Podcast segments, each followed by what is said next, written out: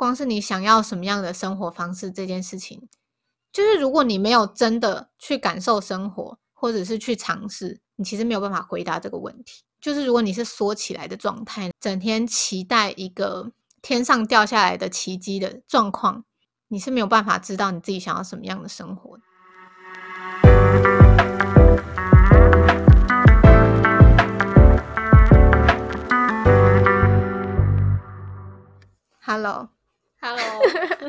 我今天想跟你分享一个故事。我最近看了一本书，嗯，就我前阵子心情不太好。就觉得很不舒服，然后我就在想说，那真的得到重郁症的这些患者，他们是怎么 survive 下来的？然后我就去找了一本书来看，这本书叫做《忧郁搁浅的我也想好好工作》。嗯，就说一开始他就是讲说他自杀未遂的过程，就是好像就吞了一堆安眠药，他就被救起来，但是他身体就是坏掉了，好像因为要清洗。身上的毒素之类，对不对？然后他就是嘴巴也溃烂，然后因为卧床太久，所以他的整个背啊什么都长了一些褥疮之类的东西。他大概卧床两三个月吧，就整天都躺在床上，不知道人生到底在干嘛。然后他甚至连死的欲望都没有，所以还是一个能量非常非常低的状态。忧郁症爆发以前，他的人生的梦想是写小说跟玩音乐这样。后来他就觉得说他要振作嘛。嗯哼嗯，他就是开着他爸即将报废的车子，然后载着他的贝斯，然后去环游日本。过程中，他遇到了很多人，忧郁症有比较好一点，但是他也发现，在面对人群的时候很痛苦。嗯，而且忧郁症的人没有什么能量，所以他每天就是演奏一两个小时，他就觉得很累很累。在面对人群的时候，他是一个在消耗能量的状态。但是在这个过程中，他就是有更了解自己是一个不适合这样的生活方式的人。嗯哼，他有一天就是在下雪的路上，他就开车开开，然后就出车祸了。就是他的那一台车子已经几乎是整个报废了，但是他人是毫发无伤。他就是突然发现他不能这样子生活下去，他没办法靠玩音乐这件事情中。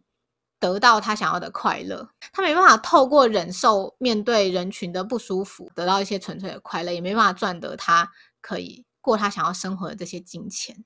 嗯嗯，所以他就是要回家，然后想要重新寻找目标。所以他的家人是采取什么样的态度？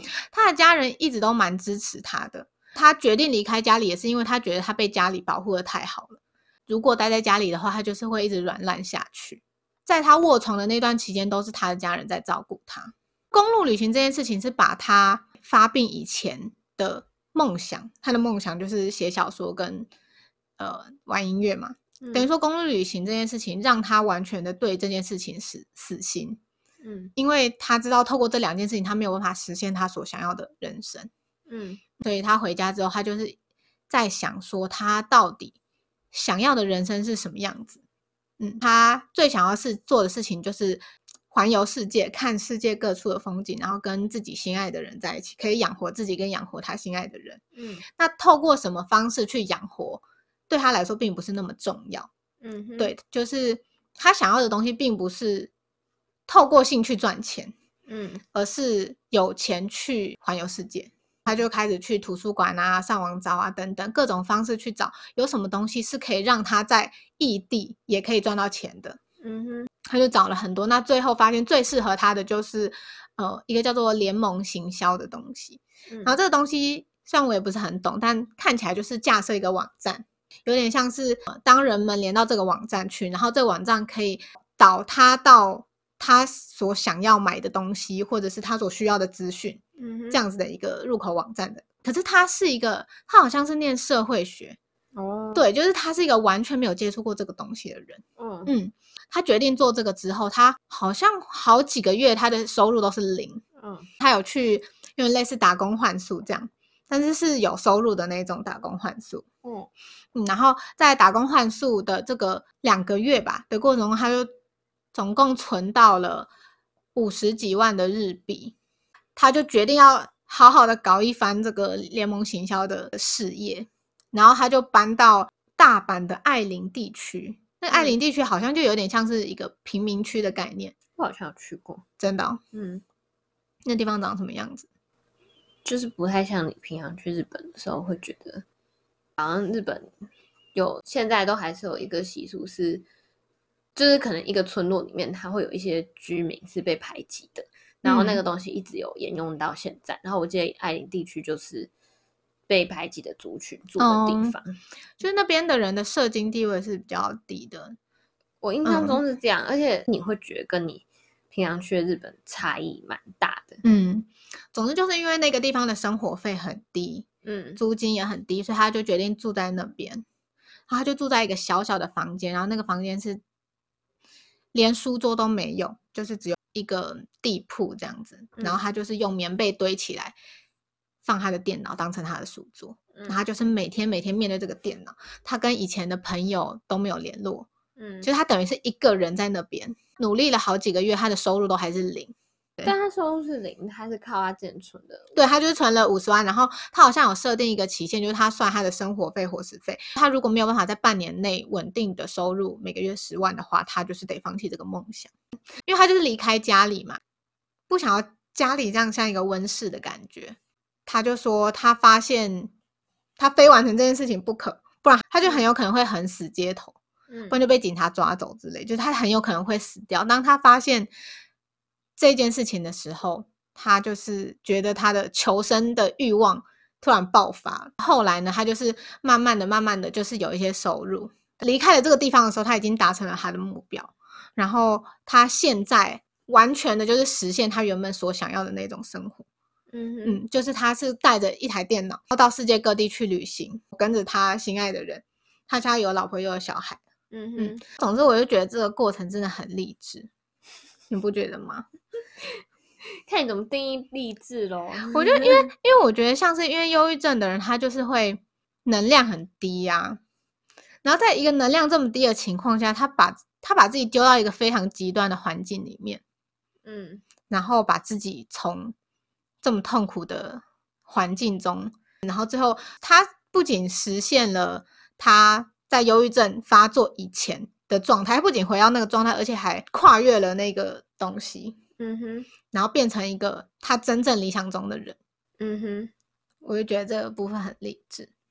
我觉得你刚刚讲的，呃，就是他做他自己的现况的分析，应该是他后来可以去往某一种。常态的人生前进的一个很重要的关键，他认清他自己的现况这件事。很多人可能是知道他的实际状况是怎么样，但是接受他的实际状况那是不太一样的事情。所以我觉得，与其说他认清他实际的状况，比较像他终于接受他实际上的极限到底在哪里。然后确实接受极限这件事情，可能就会让让他有能力去。去做很多事情，所以我觉得是在那个时候，他的认知调整成了这个样子。对他写下自己现况这件事情还蛮重要的，因为他的忧郁症会爆发，有很大一部分的原因是因为他理想中的自己跟实际上的自己落差太大，然后他没有办法接受这样子的落差，因为他实际上想要达成的样子，他努力了很久，但是他发现自己是一个很平庸或者是很平凡的人。嗯，他的生活变得支离破碎之后，他不得不去面对他真实的样子。嗯哼，嗯，然后他写下的现况，他是写他总共写三个，一个是我具备什么样的能力，然后第二个是我的个性没有办法忍受什么样的工作，第三个是我想要的工作跟生活方式是什么。嗯嗯，他就是很诚实的去写。你有问你自己这三个问题吗？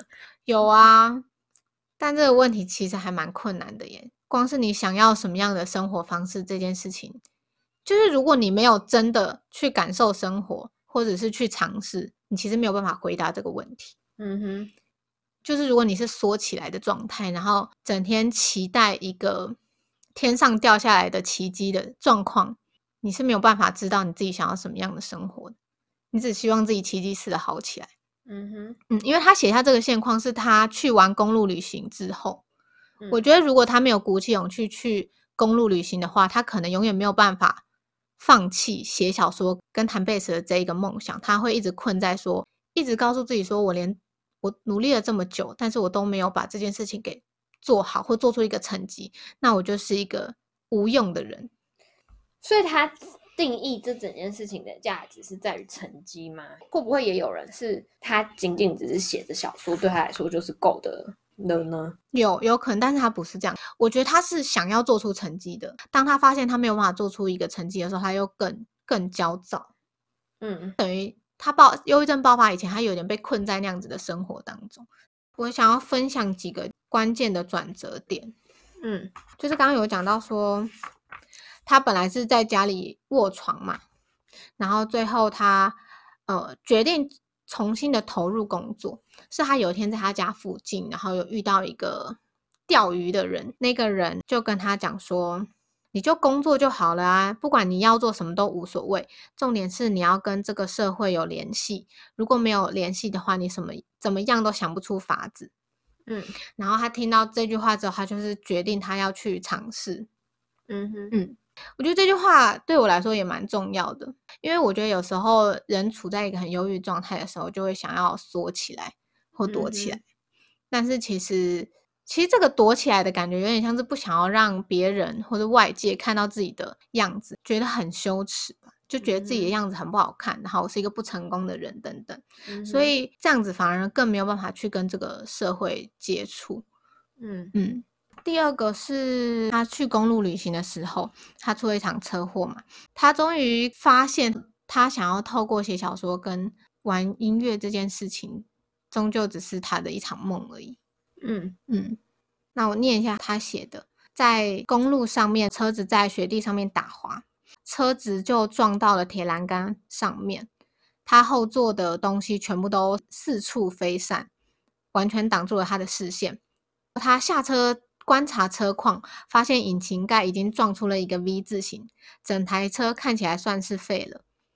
天际线公路上没有其他的车辆，四周安静到好像所有生物都灭绝了一样。天空倒是非常清澈湛蓝，仿佛能看到外面的宇宙。不可思议的是，我竟然毫发无伤。车祸的冲击似乎让我顿悟了。我决定走向世界。重新寻找可以在旅途中赚钱的工作。至于要用什么方法达成目标，那并不重要。从那一天起，我不再玩音乐和写小说了。嗯嗯，这是他的一个转折点。他的生命在存亡之际，然后他终于发现，最重要的是他拥有的那片什么天空，就是他想要环游世界的心。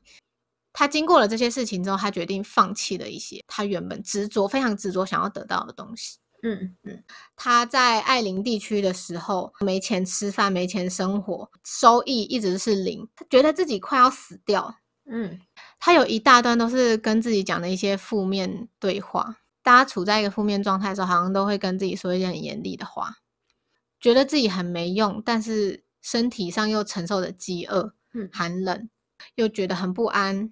他就告诉自己说：“我赚不了钱，我好想饱餐一顿。”你到底在干嘛？一直以来到底在冲三小？为什么你会搞成这样？活了二十四年，你连赚钱养活自己的本事都没有。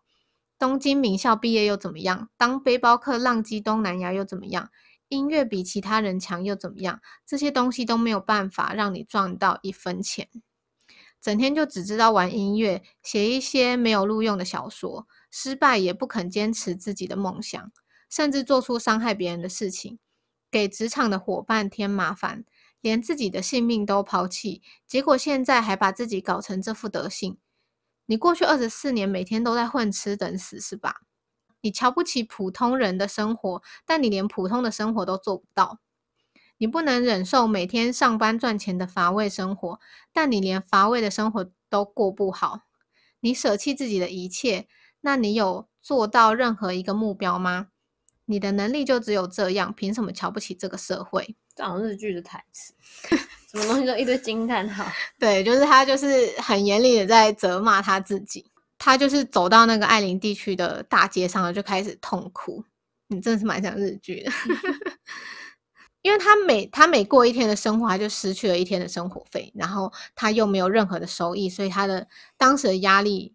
是很蛮大的，嗯哼，在那个街头上哭的时候，他就突然有一种感觉，是我好想要活下去。那个是他心中最真诚的念头。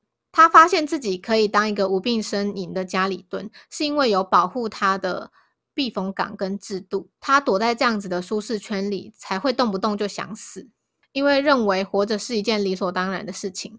但是在暗林地区的时候，他他说：“现在我没有任何的援助和后盾，还有可能沦为街友或横死街头。在这种情况下，活下去是我心中唯一的念头。我大概是在这一刻才算真正克服了忧郁症，与忧郁完全相反的情绪爆发出来，燃尽所有忧郁的念头。